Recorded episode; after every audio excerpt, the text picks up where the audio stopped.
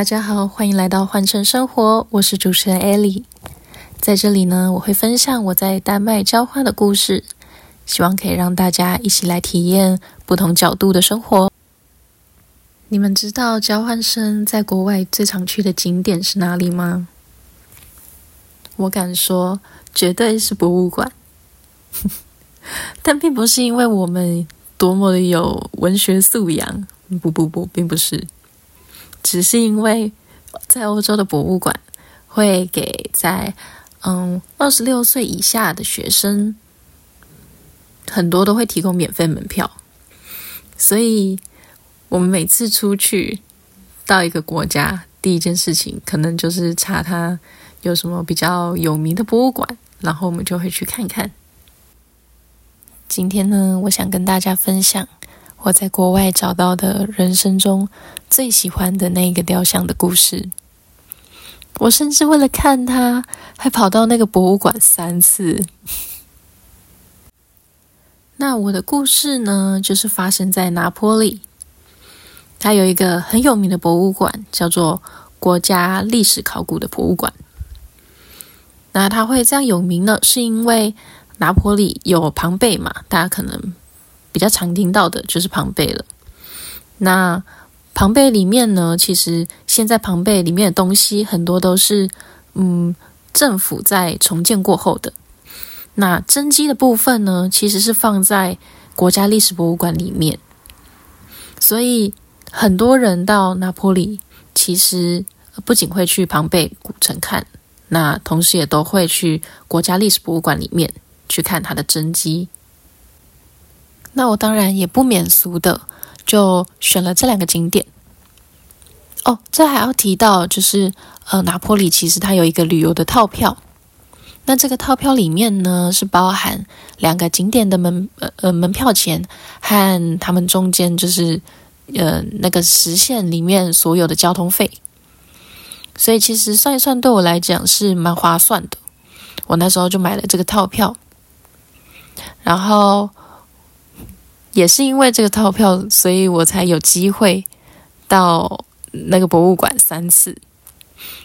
为什么会这样呢？是因为呃，我第一次去的时候，其实纯粹是为了看呃庞贝的那些真迹嘛。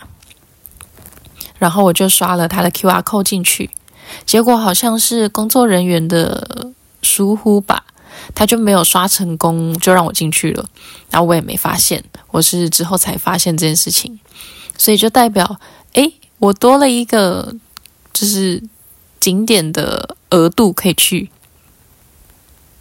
那其实我本来想说要去其他地方看看，就是多走走嘛，结果没想到在那一次，呃，进去之后，我就看到他那个雕像，就是他算是。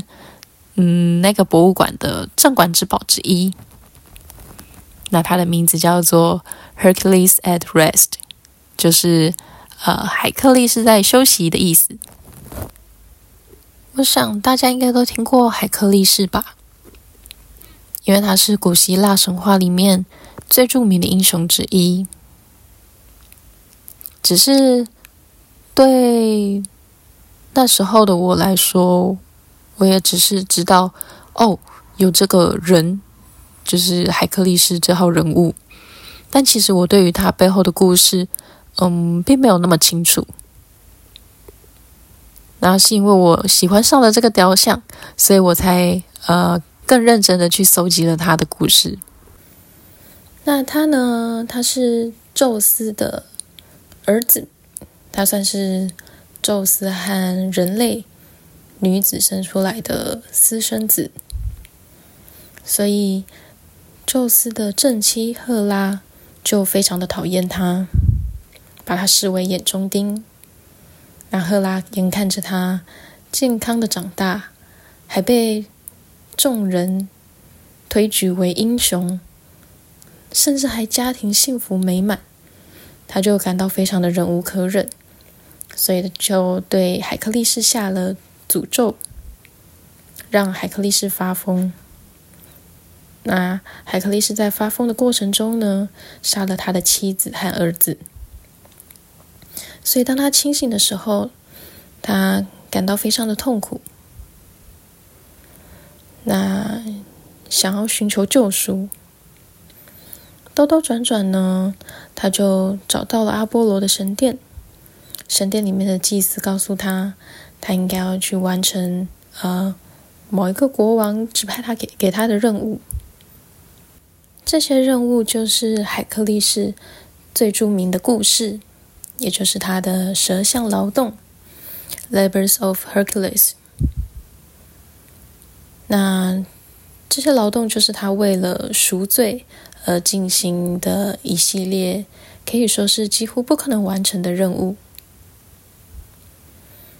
里面最为人所知的，应该就是第一个任务吧，就是那个杀死尼米安狮子。这只狮子也是我们非常常见的星座，也就是狮子座的原生。那故事的最后，就是海克力士完成了这十二个不可能的任务，并且成为了神。那他的故事呢，其实不仅仅是代表勇气跟力量。它还体现了人类面对困难时的坚毅和不懈。我会喜欢这个雕像的原因，嗯，应该说海克力士的雕像，其实在很多地方都有。那通常我们看到他们的时候，都是呈现一个蓄势待发的动作，比如说可能要射箭啊，或者是呃准备起跑啊之类的。毕竟海克力士他的故事就是一个克服困难的故事嘛，所以大部分的雕像给他的意象都是嗯正准备完成那些任务的感觉。但是在这个博物馆里面，这座雕像海克力士他其实是正在休息，他靠着他的嗯。用橄榄树做成的棍棒，也就是他的随身的武器，然后上面披着他猎杀的那一头狮子的皮，然后看起来懒洋洋的，就靠在了这些东西上面。那我那时候看到就觉得，哇，嗯，他们把他的。应该说，制作的人把他的肌肉，明明是一个大理石的雕像，但却可以把肌肉的那些线条啊什么的都表达的非常的柔软，就好像真的是斜斜的靠在了一个东西上面的感觉。啊，另一方面也是，当你走在。当你站在那个雕像的下面，那雕像其实蛮大的，应该至少有两层楼高吧，快要。那当你站在它下面的时候，其实有某一个角度，就有点像是他看着你。然后我就觉得他好像就在跟你说：“哦，不管你有多少事情要做，但你任何时候都是可以休息的。”那我自己就有点被这个。就是那一瞬间，自己的想法打动。哇，他告诉我可以休息耶！我的天哪，就有点被疗愈到吗？应该这样讲。所以我就很喜欢这个雕像给我的感觉，还有它背后的故事。这样。哦，前面忘记说完的是，嗯，我不是说我。去了那个博物馆三次吗？那刚才讲到的是我第一次见到他的感觉。第二次呢，就是大概隔个嗯几天之后，那时候我就想说啊，算了，反正嗯，我觉得。比起其他地方，我更想再看一次，就是最后看一次那个雕像，然后再离开。所以我又再去了一次。那这一次呢，我的目的就是非常明确嘛，我就是冲着那个雕像去的。所以我在那个雕像前面待了好久，大概快整整一个下午吧。刚好那里有椅子，我就是坐在椅子那边，然后就是看着这个雕像。甚至我还无聊到，呵 呵也不是无聊啦，就是我就开始去查雕像后面的故事啊，然后我还拿出那个呃肌肉解剖图，开始一个一个对那个雕像上面的肌肉，就对说，哎，那个二头肌在这里，然后什么呃三三头肌，哎。真的是，嗯，很奇怪的人，但是，嗯，我就喜欢这样做啊，我就觉得这样很有趣。那时候我就以为那一次是我见到这个雕像最后一次的机会，毕竟我不会有就是再多的门票进去了嘛。然后，嗯，可能是因为我在那个雕像前面待了太久了。久到那边的志工还会过来，呃，关切我。他就过来，然后问我说：“你是不是真的很喜欢这个雕像啊？” 我说：“啊，对呀。”然后他就开始在跟我，呃，介绍这雕像背后的一些历史啊，或者是嗯，他修复的过程啊，什么遇到什么问题呀之类的。或者是有什么一些小道消息什么之类的，那时候他就跟我讲说，哦，这个雕像他的右手是背在后面的，然后手上拿着三颗不知道什么东西，然后嗯，其实照古希腊的故事来讲的话，他手上应该是他完成差不多是第十个吗？的任务的时候，就是去偷那个金苹果的时候，对他偷回来了，然后刚好在偷回来的过程中休息了一下，准备要完成最后一个任务，所以他就把那个金苹果拿在手的后面，就是拿着然后休息这样。然后那个志工就跟我讲说：“哎，其实有些人说他手上拿的那个可能是大麻。”也也有人说看起来很像，嗯，我之后有去查大麻长什么样子，我是觉得他们的想象力有点丰富啦，但就是一个很有趣的事情。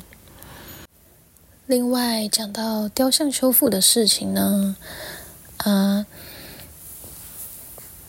这就很蛮有趣的，就是。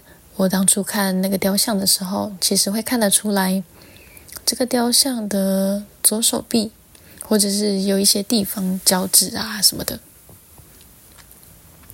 然后就会看得出他们，嗯，那些地方会看起来比较粗糙一点，就是没有其他地方来的那么精细。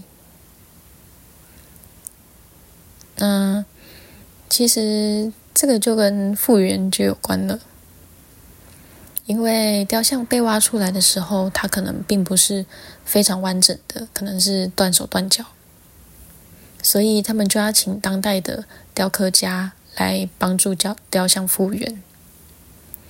那那时候挖出来的时候，就是 Hercules 这一座雕像的时候，他们请来的是一位超级有名的雕刻家，是米开朗基罗。嗯，我记得当初志工是说，他的右右腿小腿的地方是给米开朗基罗的徒弟，就是负责复原的。然后复原完之后，结果就有再找到他的真迹，所以就把复原的地方又打掉，然后把真迹放回去。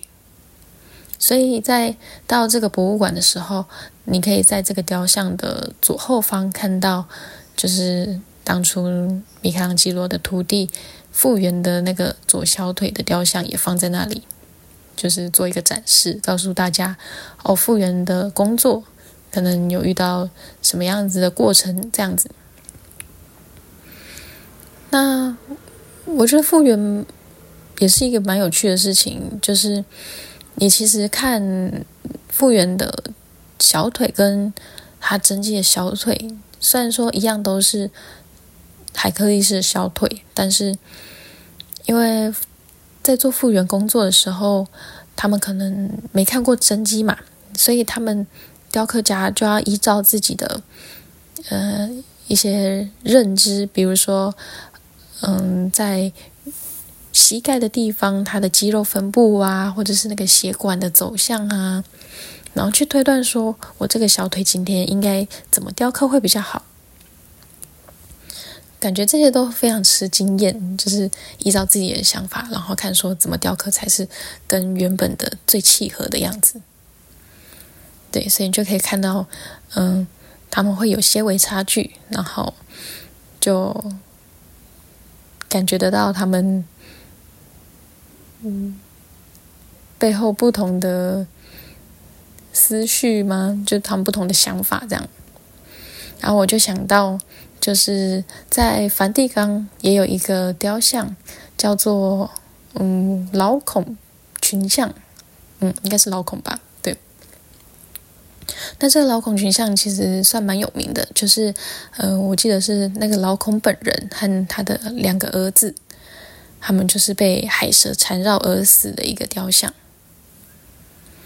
那当初在挖出这个雕像的时候，其实，嗯，他的老孔本人的右手臂还有儿子他们，我记得也是有断手断脚的一个倾向。那米开朗基罗就提出说。嗯，他认为在这个挣扎的过程中，老孔右手臂应该是曲折的，就是这样子看起来会比较更无力一点。但是其他雕刻家是认为说，那只手应该要是伸直的，就是要把蛇拉开的那种感觉。那最后的最后的话，好像就是请。那时候是教宗请一个一一群雕刻家们，他们去讨论，然后拉斐尔就决定说，嗯，他们要复原成是手拉直的版本。对，那在嗯十九世纪初的时候，他们又挖到了他原本的那个真迹的手。那厉害就厉害在这只手是弯曲的。意思就是说，呃，米开朗基罗原本的那个推断才是正确的。所以现在如果去找老孔群像的话，也许你可以看到两种版本的图片。那一个可能是手伸直把那只海蛇拉开，那另外一个也许就是把整机倒回去，就是米开朗基罗的解释，也就是手弯曲的样子。那。这就是一个复原很经典的一个案例吧。我印象中，真的是很吃雕刻家的嗯知识储备，嗯，就觉得哇，真的每次听到这样的故事，都觉得哇，感觉很好玩。也不是很好玩啦，就是他们真的太伟大了，竟然可以透过那么一点细小的线索，或者是他背后的那个故事，然后去推断说到底他应该要长什么样子是比较合理的这件事情。但 anyway，这就是我第二次就是听到的一些小故事。那至于第三次为什么又去了呢？就刚好要提到，那波里在每个月，没记错的话，应该是每个月的第一个礼拜六吗？还是礼拜二？我忘了，第一个礼拜几这样子？它是有开放给呃所有人。就是可以免费进到他们所有需要买门票的地方，所以那时候刚好我去了西西里岛一一周我又回去，然后刚好就又遇到这个时间，所以我就跟我情侣遇到的伙伴们，就是又再去了一次。那这次就是 我的推广之旅，我是这样讲啦，就是我就推跟我的那个情侣的朋友们说。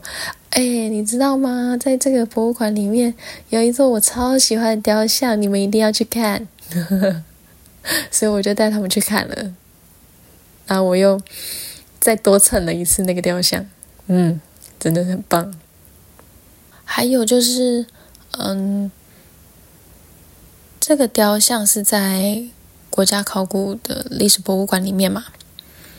那如果你是搭地铁过去的话，在拿坡里地铁的呃博物馆这一站的出口的地方，其实有一个 copy 版，是用看起来是类似铁吗？还是青铜？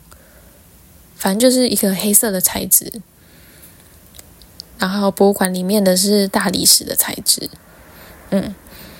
如果嗯没有时间去博物馆的话，也可以去那个地铁站看看。只是地铁站的那个版本就没有那么精致。当初我有一个旅伴，他因为看到我就是真的去太多次了，他就觉得很好奇。只是他到了的时候，博物馆已经就是关了，所以来不及看。我就跟他说：“你可以去那个地铁站看一下。”可是他说，嗯，黑色的 Hercules 还是感觉还是没有白色的 Hercules 好看。对。那另外在，嗯，这个 Hercules at Rest 的雕像，其实在拿坡里的一个皇宫里面，它的我记得是楼梯的最。楼梯的尾端的地方也有一座，只是那一座的姿势就跟这一座不太一样，那雕刻的感觉也不一样。